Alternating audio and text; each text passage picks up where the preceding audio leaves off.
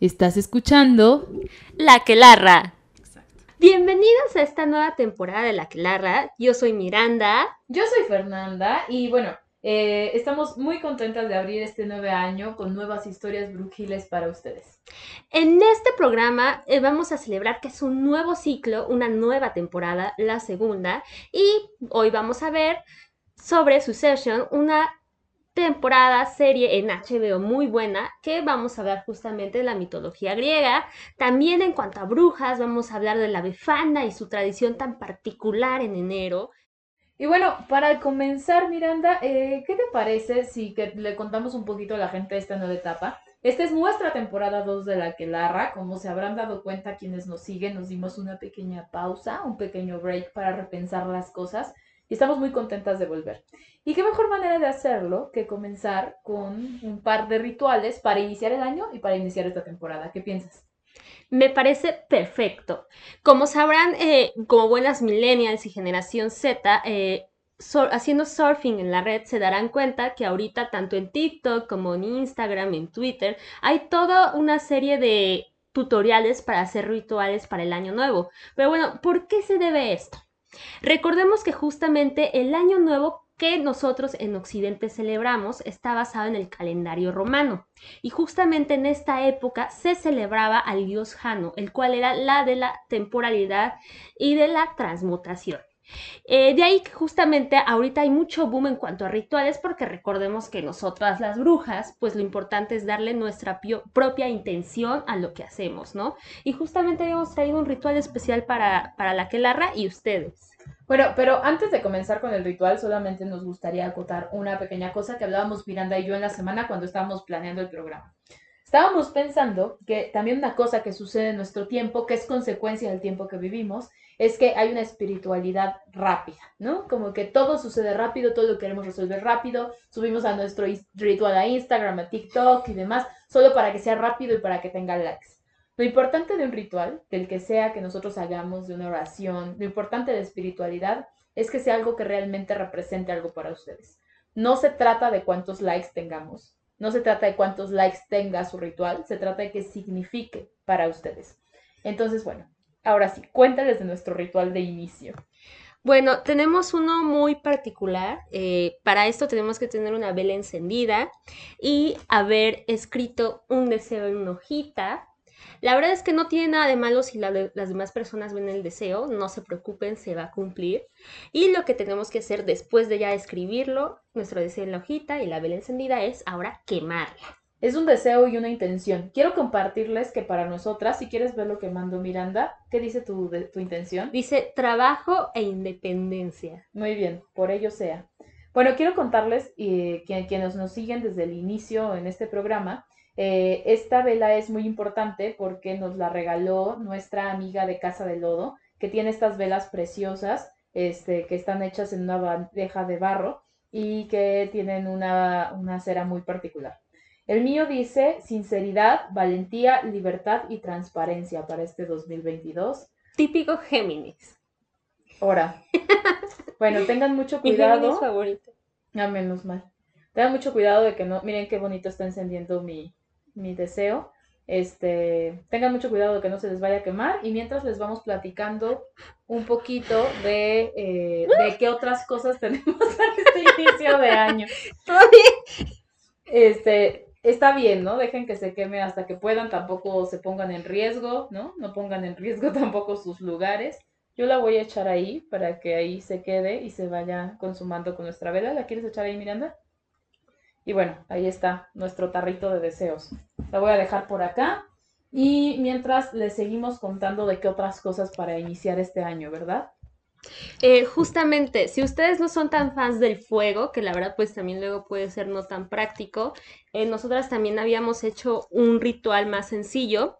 Este justamente es sobre la manifestar y la intención, por lo que aquí les recomendaría tener su propio calendario yo tengo el mío que me regaló Mágica, que la verdad está súper bonito. Y pues aquí los pasos son muy sencillos. Simplemente es colocar en el día en el que estás. Oye, ¿qué estamos? ¿A 10? A 10, sí. El día que estamos grabando, hoy es a 9. 9 de enero. El 9, colocar una intención que queremos que se lleve a cabo el año en el año o en el día, ¿no? Eh, para esto tenemos que tener una pluma. Muchas gracias, Brujita Fe. ¿Quieres hacerlo de una vez o lo Sí. Ok, muy bien. Sí, o sea, yo por ejemplo, voy, no, tampoco tiene que ser algo difícil, tampoco lo tienes que escribir en runas, es simplemente una oración con tu propio lenguaje.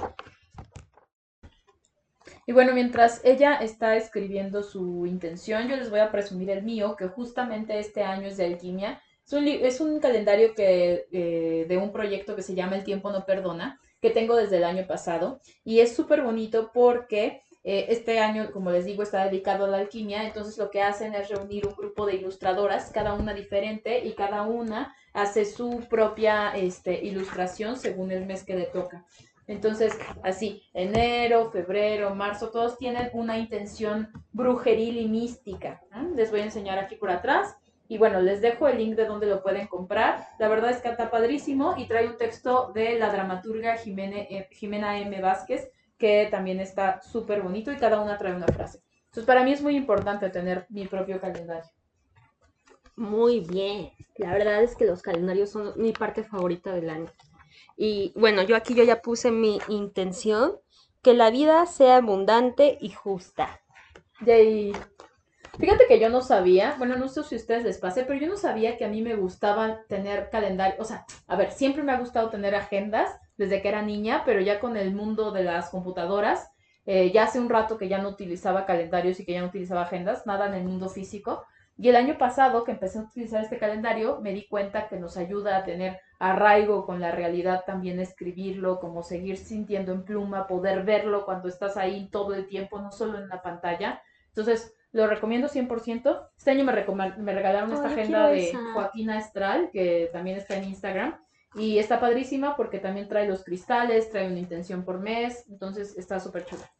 Y bueno, ahora sí, Pasemos a temas más turbios, Miranda, ¿qué te parece? Bueno, pero antes quería ah, comentar, es que ahorita como estoy muy familiarizada con, educación a niños, eh, justamente lo que tú dices es cierto, también con los niños, por eso es que en la primaria siempre nos pondrían el calendario gigante y las fechas, porque justamente el objetivo es familiarizar al niño con el contexto en el que se encuentra. Claro. Entonces sí es muy relevante todo eso. Claro.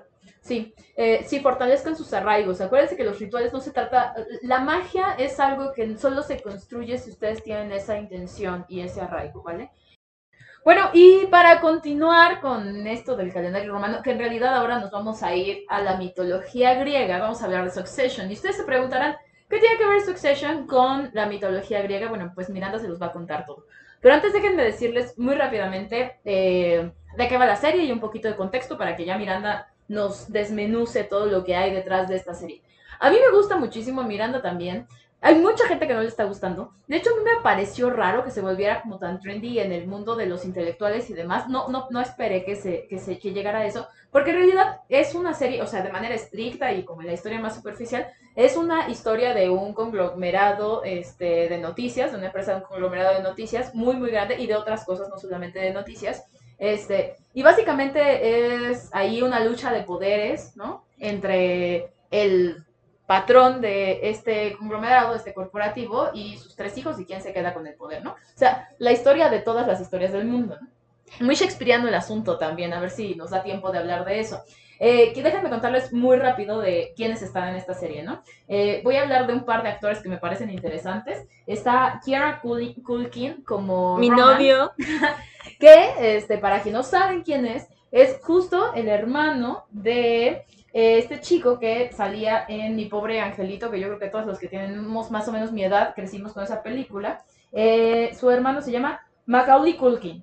¿Cierto? Sí. es él, ¿no? Entonces, este, e, e, lo hace maravilloso. Y también quería hacer una mención especial a Jeremy Strong, que interpreta a Kendall Roy. Buenísimo actor. Y aparte, él lo habíamos visto en cosas de comedia también. Entonces, eso me parece muy interesante porque creo que también tiene sus tintes en este personaje.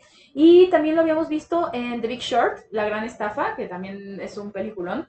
Y bueno, está Nicholas Brown también, que es maravilloso. Y Matthew McFadden, que este, Órale, eh, creo que él se va a ganar el Emmy. Este, que lo habíamos visto también con Mr. Darcy en Orgullo y Prejuicio. Entonces es súper interesante verlo ahora en este otro papel. Y bueno, las mujeres está Sarah Snook, que hace a Shiv, que es increíble. eh, esta mujer Jerry Smith Cameron, que también está maravillosa. Y bueno, ahí, hasta ahí un poco el contexto de la serie. Pero eh, es mucho más allá, o sea, la serie va mucho más allá, tiene ahí una relación con la mitología griega, también hay unas cosas ahí con ciertas historias romanas, es muy shakespeariana, también es muy trágica, este, y si uno le busca y le escarba, uno se va a dar cuenta que es una serie que está llena de simbologías, aunque la superficie sea una serie de niños ricos, ¿ok? O sea, no va por ahí, em, pero bueno, Miranda, ya, te dejo el micrófono, cuéntanos. Muchas gracias, Fernanda. Eh, pues como justamente dijo mi compañera Brujil, este Fer, eh, Succession es una serie muy interesante y se centra en una familia que tiene bajo su control el conglomerado de noticias. Ahora bien, si esto les parece un poco como fuera de contexto, muy poco familiar, se los voy a poner así como en resumen. Imagínense que estamos hablando de la familia que, que, que tiene a cargo Fox News y todo lo que es Fox Películas, o sea, literalmente dueños de gran parte del mundo, ¿no? Que de hecho, o sea, si le googlean ahí, hay quienes dicen que está un poco basado justo en los dueños de, Fox. Pero la Murdoch Family, ¿no? Exacto. Pero también hay quienes dicen que tienen ahí influencia de los Trump y demás. O sea, como que ahí hubo un back de varias familias poderosas, poderosas de Estados Unidos. Blancas hegemónicas, ¿no? Totalmente. y bueno, algo que a mí me interesa mucho, que me está interesando y que justamente hablé con Fernanda mientras hacíamos el, regreso a esta nueva temporada de La Quelarra, su casa. Eh, pues, tu casa, mi casa. Perdón, discúlpame. Bueno, el caso es que algo que yo le comentaba a Fernanda es que a mí me encantaba mucho toda esta eh, referencia a la mitología y que al final de cuentas resuena en la propia historia, ¿no? Y es que no es casualidad, cuando hablamos de la, de la construcción de historias, de personajes, muchas veces algunos escritores lo que hacen es colocar la sentencia del personaje en su nombre, ¿no? Mm. Eh, tomemos muy en cuenta los personajes de Juan Rulfo y pues obviamente en este caso de Succession, perdón, no sería la, eh, la omisión, ¿no? Entonces, justamente algo muy interesante que llama mi atención es cómo hacen paralelismo eh, el guion, los escritores, de la figura del padre de Logan Roy con quien vendría siendo Cronos, que si recordemos nuestras clases de mitología y en la secundaria, pues sabremos que Cronos justamente era este padre inclemente que devoraba a sus hijos, ¿no? Mejor conocido. no, bueno, a ver, muchos lo recordarán en el cuadro de Goya, cuando justamente está devorando a sus hijos, ese es Cronos. Este, quienes les interese la mitología griega y tengan paciencia de leer estos textos este, extraños, ¿no? E, es muy cortita la, la, teogonía de Hesiodo, que es de donde nace toda la, la teogonía, valga la redundancia, de la mitología griega. Es un texto muy cortito y ahí se ve como toda la historia, ¿no? Y de todo el principio de la existencia viene de hecho del caos. Cronos ya es como una tercera generación después de Caos, que es el gran padre. Pero bueno, continúa. De hecho, esta paralelismo que, que justamente los escritores hacían con la figura de Cronos y el personaje de Logan Roy estuvo tan establecida en el principio que justamente las fotos del lanzamiento de la serie podemos ver que de la primera temporada sale la familia de Roy, los Roy, y atrás vemos justamente la pintura de Cronos devorando a sus hijos. ¿No? Ah, mira. Entonces ahí, de, de, alguna manera, ya desde ahí los guionistas nos están diciendo que el padre eh, es capaz de destruir a su propia sangre para lograr lo que desee, ¿no? Algo que justamente se ha cumplido en todas las series que han salido hasta ahora, ¿no? Ahora bien, algo muy interesante también es la es el nombre de otros personajes que de alguna manera hacen resonar ciertas figuras de la mitología también. Por ejemplo, yo el otro día le estaba contando a Fernanda de la figura de Rea.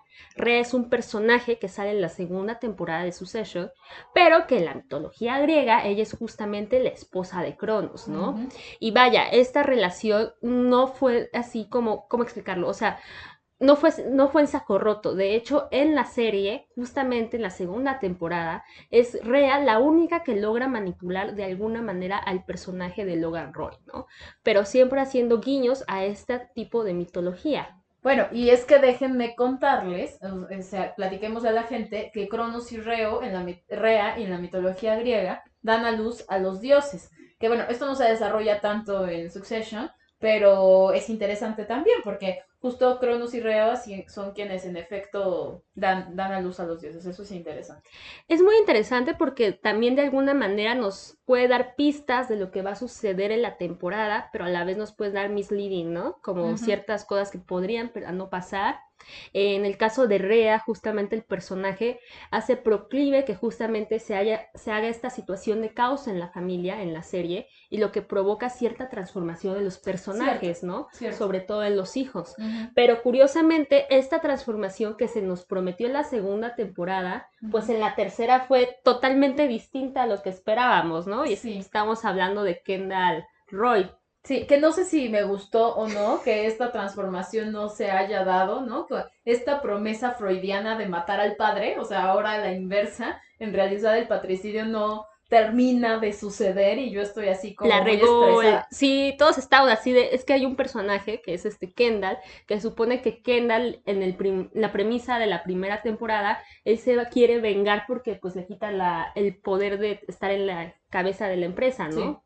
Entonces, estamos tanto en la primera y la segunda esperando que el tipo se vaya a vengar, porque además el papá le hace de todo, lo castiga, etcétera. Y en la tercera es cuando ya pensábamos que le iba a quitar el poder y nada, o sea, la riega el tipo totalmente.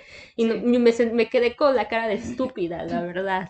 Sí, sí, es súper interesante, pero es súper interesante también porque yo creo que hay ahí una promesa para la cuarta temporada. Que creo que Es la misma que la tercera, ¿no? Otra vez nos prometen que ahora sí van a acabar con el padre. y es como de ¡ah!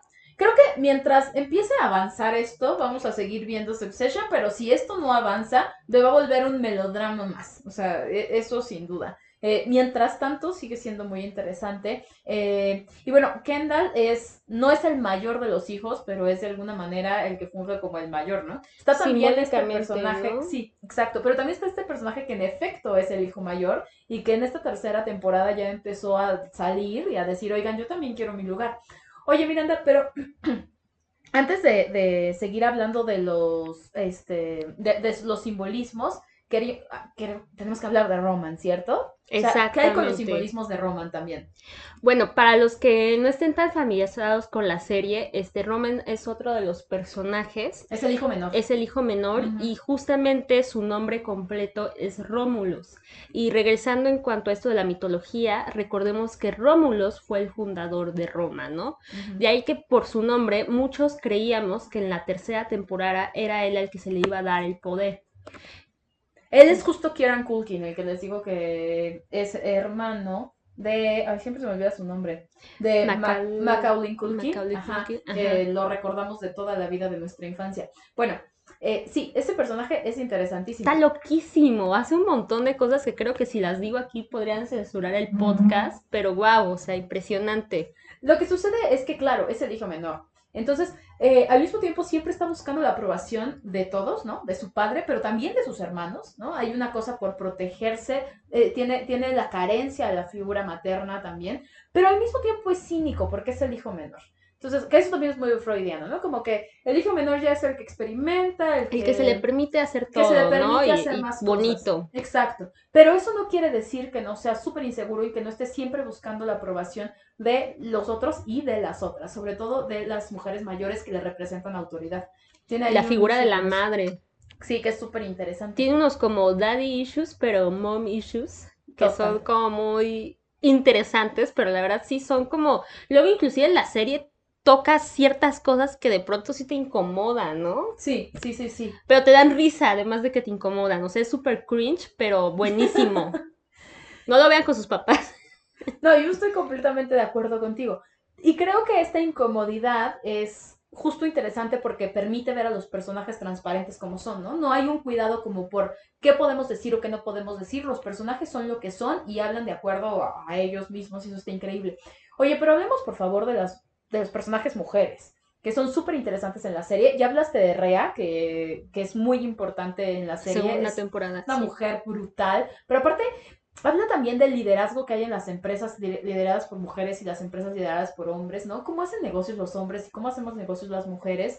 Y sí cambia, o sea, es completamente distinto. Rea es increíble, este, y también hay que hablar de Shiv, pero bueno, te dejo el micrófono. No, pues este, yo creo que aquí tú podrías comentarnos justamente más sobre el liderazgo de las mujeres, justamente porque los que no sepan, Fernanda es CEO de su agencia de cultural, que es muy importante aquí en México. Creo que Miranda está exagerando un poquito, pero está bien.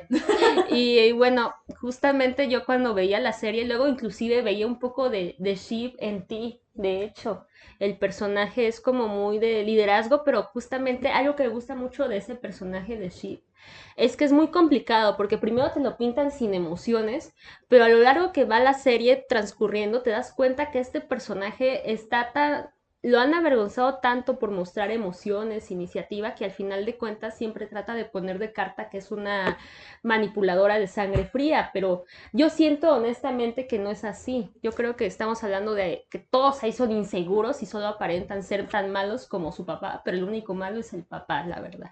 Sí, no, totalmente. Y de hecho, en realidad, o sea, como pasa en muchas familias, seguramente en todo el mundo, eh, en realidad es la que se hace cargo de su papá. O sea, cuando su papá se enferma, cuando su papá está vulnerable, cuando ve que todo el mundo va a joder a su papá, la realidad es que es ella la que da la cara por el papá y que va y lo cuida y que necesita como sentir que sigue siendo la niña de su papá. O sea, también eso es cierto. Y ella también está como en esta transformación de crecimiento, porque en realidad ella es la única al inicio de la serie que no está en realmente involucrada en la empresa, ¿no? O sea, ella está completamente emancipada, se dedica a otra, cosa, ella se dedica a política, y después le empiezan a involucrar y se da cuenta que, o sea, no solo que es capaz, sino que quiere hacerlo. Entonces, sí, es un personaje súper interesante, pero que también está muy necesitado de, este, de la aprobación de su padre, ¿no?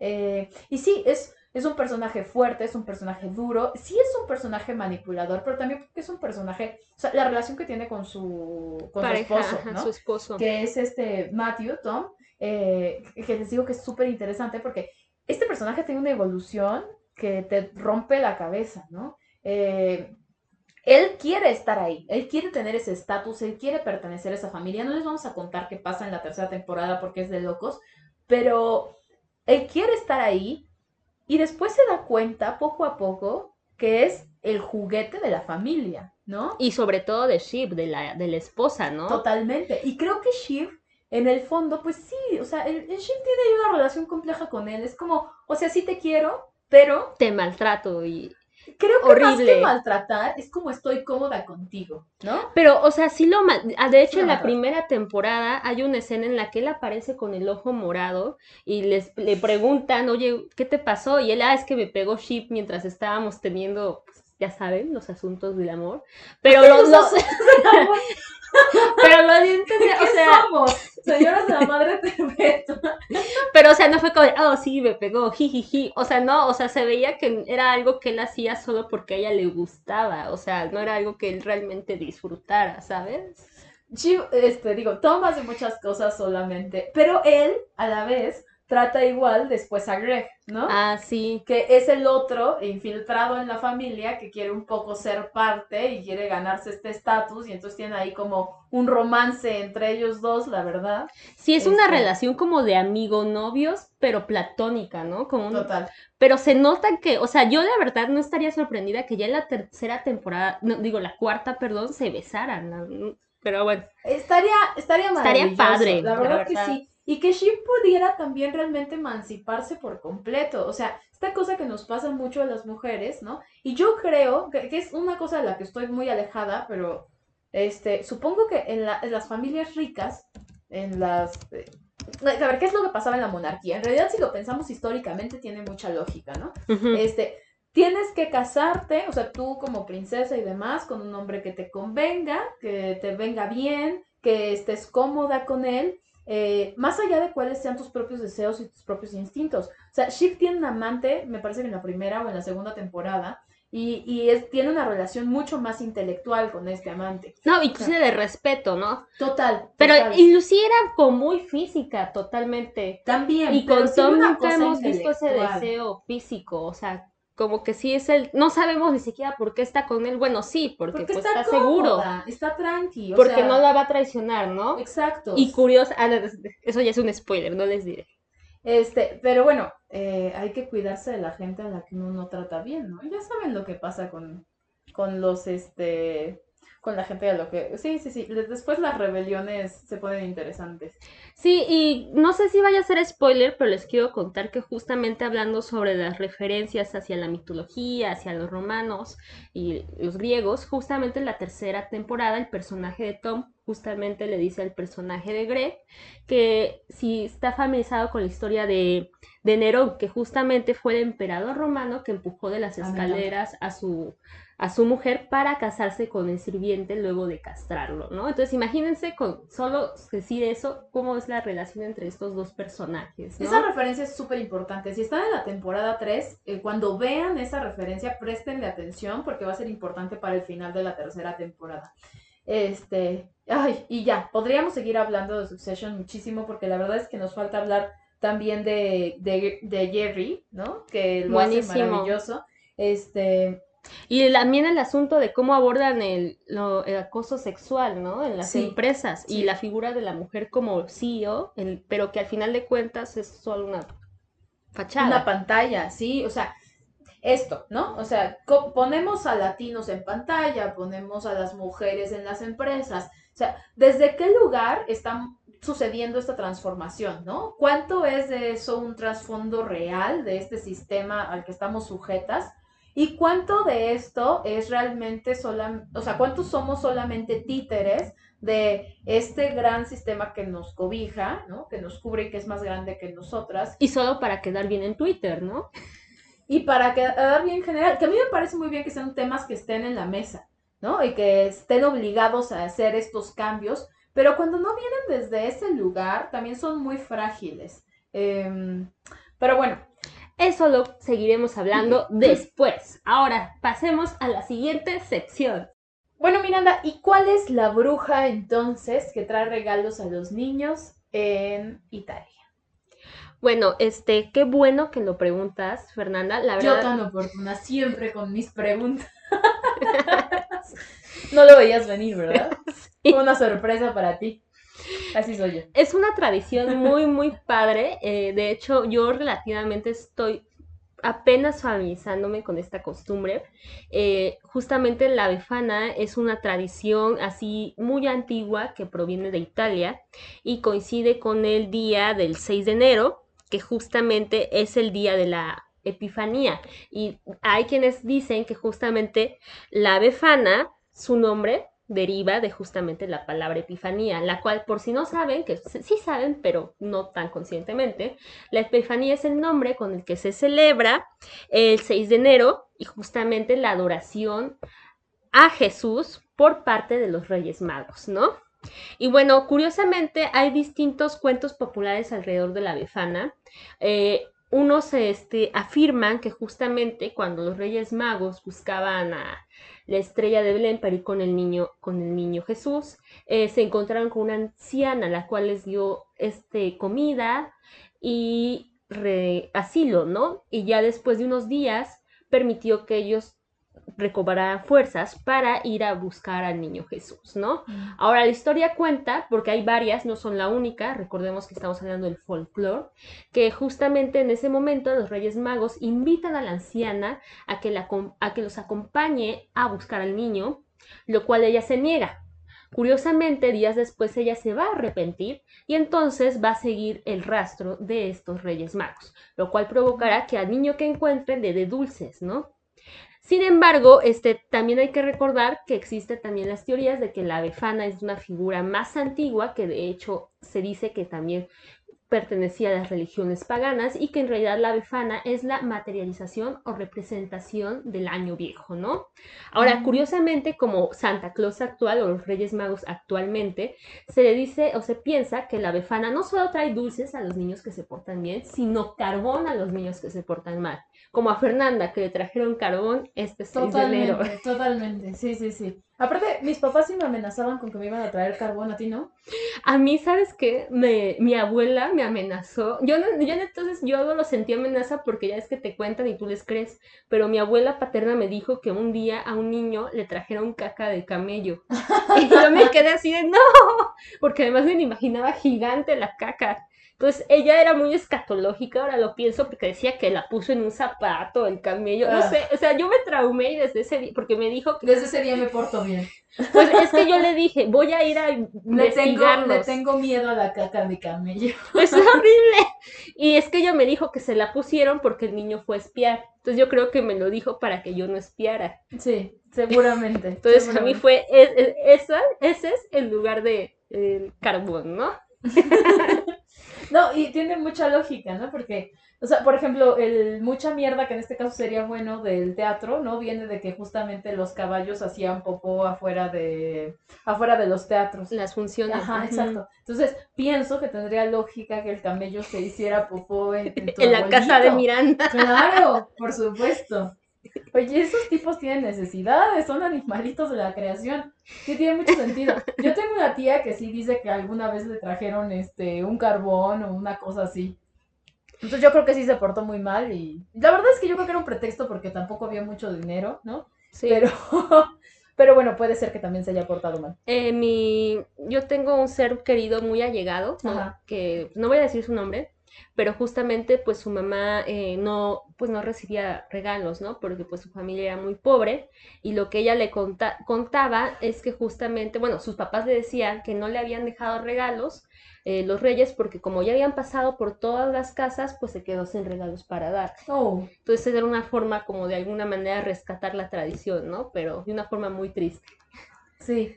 Bueno, eh, ¿y qué más sabemos de la Befana, Miranda? Ah, eh, actualmente, en efecto, los niños italianos le piden a la Befana o, o más bien está, porque vimos que también hay un, un alimento como una tarta, como un panecito que se llama Befana, que, que sería nuestro equivalente a la rosca de reyes, creo, que justo comen este, en la celebración, ¿cierto? Sí, y curiosamente también tiene lo que vendría siendo el equivalente a la figura, figurilla del niño Dios, pero en este caso los panes tradicionales viene siendo una haba blanca y una haba negra. O Ah. inclusive hay otras partes, me Ajá. parece ser si Dinamarca, si no, si no es correcto me corrigen, eh, ponen la figura de, de un rey, ¿no? Entonces es muy interesante todos estos para- paralelismos que hay, ¿no? Sí, totalmente. Qué interesante. Y bueno, está padre que las brujas sean las que te traen regalos, ¿no? La verdad. Menos mal, y justamente ahora yo he visto mucho en Facebook que ponen que los Reyes Magos son mujeres, ¿no? Porque por, recordemos que muchos de quienes traen juguetes, bueno, ya sabrán a lo que me refiero, ¿no? Tampoco quiero hacer este, muchas aclaraciones, pero pues sí tiene mucho, ah, yo siento que tiene mucho más sentido que sea una mujer la que traiga los regalos, ¿no? No sé tú qué pienses. Yo estoy completamente de acuerdo. Este, y aparte creo que también hay como un cuidado en las mujeres eh, de cuidar la fe, ¿no? Que, que no sé si sea bueno o sea malo, eso ya lo iremos viendo, pero es algo que incluso nosotras apostamos en este programa, ¿no? Este, la posibilidad de tener fe en algo. Y creo que las mujeres somos las guardianas de la fe en la casa. Y no estoy hablando, ojo, de algo religioso, sino este, de algo espiritual, ¿no? De creer en algo de los arraigos, justo de tener esperanza. Eh, entonces, los regalos que recibimos el 6 de enero. La noche del 5 de enero, la madrugada del 6 de enero, son en efecto, me parece, un acto de fe y de esperanza para los niños y las niñas del mundo, las niñas. y bueno, creo que eso es todo. ¿Quieres agregar algo más de la? Pues algo que a mí me parece muy importante rescatar es que justamente aquí estamos viendo la figura de la bruja con cierto matiz más positivo, ¿no? Claro, claro, Eh, sí, sí, recordemos que importante. mundialmente, históricamente, la bruja siempre se ha asociado con que come a los niños. Entonces me parece de gran valor ver que inclusive hay en todo esto una figura de una bruja que regala dulces sin mayor peligrosa intención, ¿no? Entonces esto es muy importante y, y recordemos, ¿no? Lo importante que es.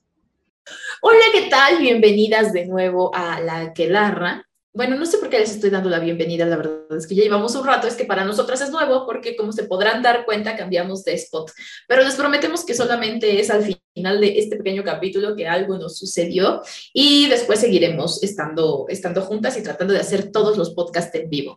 Y bueno, para terminar el programa, porque ya casi va a llegar a su final, vamos a hablar de las brujas aire, porque Acuario es un signo de elemento aire, ¿verdad, Miranda?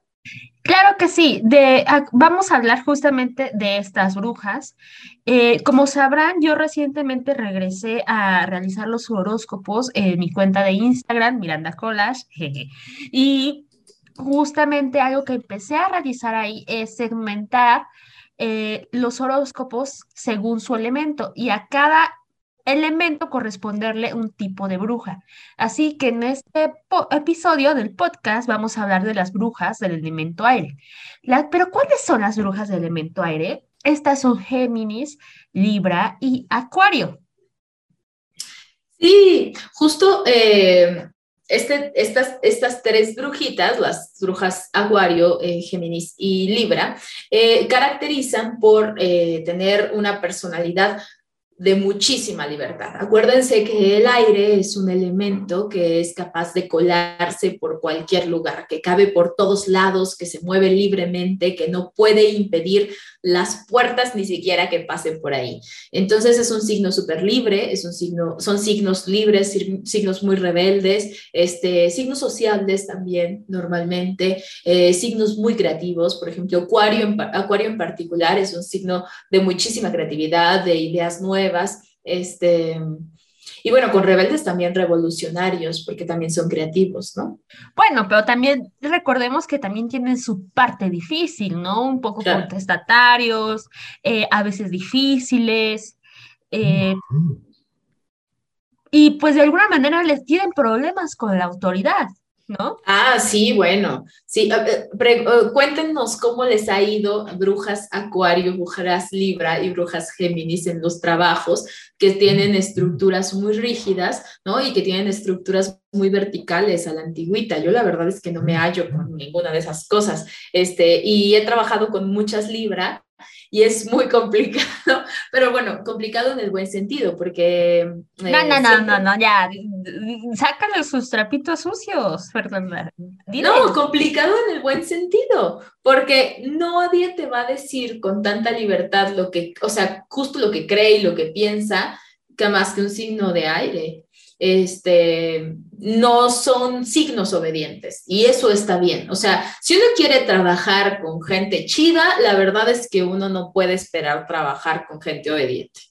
Entonces, a, mí me parece que, está padre. Pero, pero tiene sus cosas malas, sobre todo si son esquemas muy tradicionales o si son trabajos más, más estándares o más comunes. Si son trabajos creativos, vienen muy bien, me parece. Sí, porque además recordemos, eh, para cuando queremos saber las características de este tipo de brujas, yo siempre recomiendo volver al elemento, eh, el aire que nos representa, que nos simboliza. El aire es sumamente flexible, casi no lo, no, pues no lo podemos ver, pero está allí. Entonces, justamente estamos hablando que tiene toda una serie de características que que nos remotan a una personalidad cambiante, desafiante, pero pues también divertida, ¿no?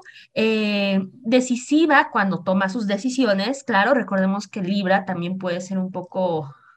Indeciso. Indeciso o indecisa o indecise. Entonces, pues sí.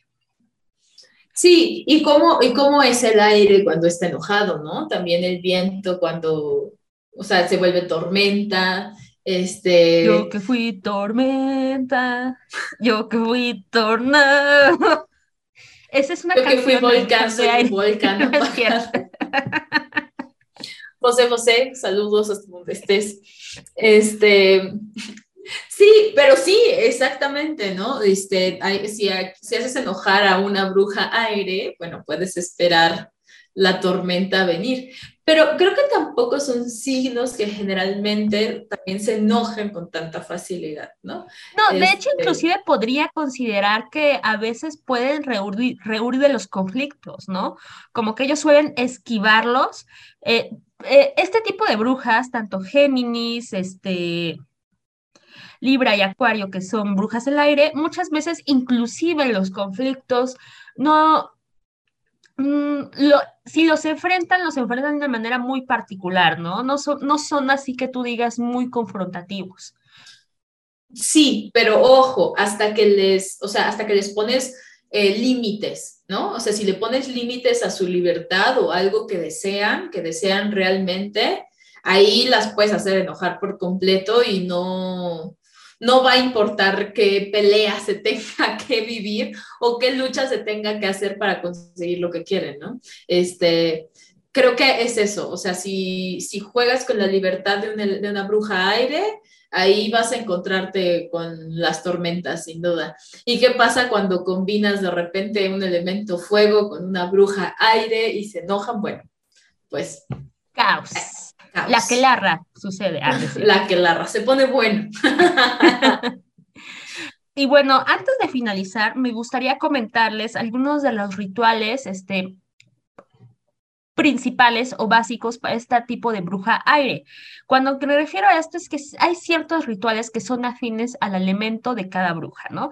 Y cuando hablamos de Géminis, Libra y Acuario, estamos hablando de que justamente estos estas brujas poseen lo que vendría siendo el aire como su elemento principal y herramienta, ¿no? De ahí que los rituales este, que más les favorecen son los que de alguna manera involucran el, aire, como por ejemplo las velas, que bien las velas también tienen el elemento fuego, por la combustión, eh, el copal, el palo santo, todo ritual que tenga esta herramienta va a ser gran, de gran favorecedor para la bruja elemento aire.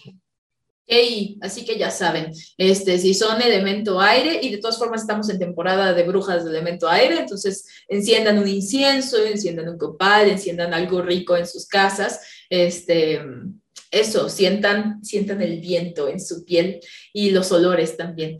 Eh, y bueno, ahora sí, llegamos al final de este programa. Muchas gracias por acompañarnos hasta el último minuto. Muchas gracias por acompañarnos en el regreso de la Aquelarra. Estamos súper, súper, súper contentas de volver con ustedes en esta segunda temporada. Em, vamos a tratar de estar buscando spots diferentes para grabar para ustedes. Entonces, estamos súper felices. Y bueno, pues gracias. Nos despedimos, ¿no, Miranda? Hasta la próxima. Y si llegaron hasta aquí, recuerden dejarnos un comentario como hola, jejeje, o yo también soy una bruja. Y recuerden nuestras redes que son mi Instagram, Miranda Collage. Y Fernanda, ¿cuáles son las redes de la Quelarra? Arroba la Quelarra en Instagram, arroba la Quelarra en TikTok. También eh, tenemos TikTok. Sí, que estamos alimentando. Eh, recuerden seguirnos en Spotify. Si nos escuchan en Spotify, somos La Quelarra. Y en YouTube también estamos como La Quelarra Podcast. Y bueno, pues eso es todo. Muchas gracias por acompañarnos y nos vemos en el siguiente episodio. Y déjenos comentarios o me voy a poner triste. Es verdad que se pone triste, ¿eh? Recuerden que no quieren hacer enojar al toro. Bye bye. Únete a La Quelarra a través de YouTube y Spotify como La Quelarra y también Encuéntranos en Instagram como Miranda Colas y en Twitter como Bruja de Lilith.